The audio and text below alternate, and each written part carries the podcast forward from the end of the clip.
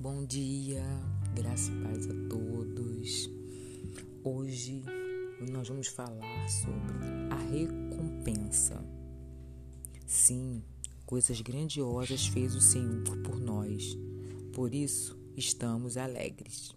Salmos, capítulo 126, versículo 3. Deus é muito bom, Ele é maravilhoso, Ele nos surpreende dia a dia com seu amor inefável. Ele nos presenteia com bênçãos incontáveis e nós ficamos como quem sonha. Quando o Senhor trouxe os cativos de volta a Sião, foi como um sonho. Não é assim que nos sentimos quando recebemos do Senhor alguma resposta de oração ou algum presente inesperado?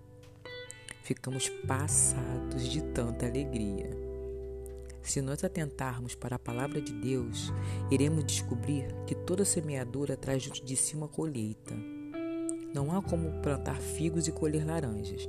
Não há como semear desobediência e colher bênçãos. É necessário entender que se desejamos colher bons frutos em nossa caminhada, que também plantemos boas sementes.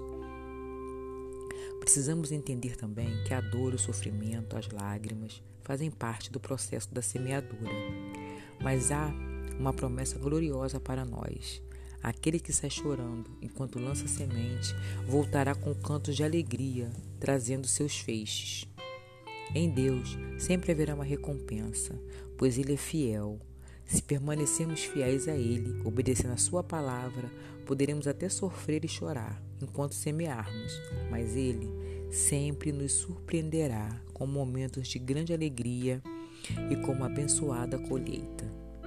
Que Deus, nessa manhã, nos dê um coração obediente à Sua palavra para semearmos boas sementes. Que Ele nos dê também força e sabedoria para esperarmos a colheita. E quando tudo parecer muito difícil, que possamos confiar em Seu amor e cuidado perseverando firmemente nele, sabendo que no tempo certo festejaremos a nossa recompensa. Um bom domingo a todos. Amém.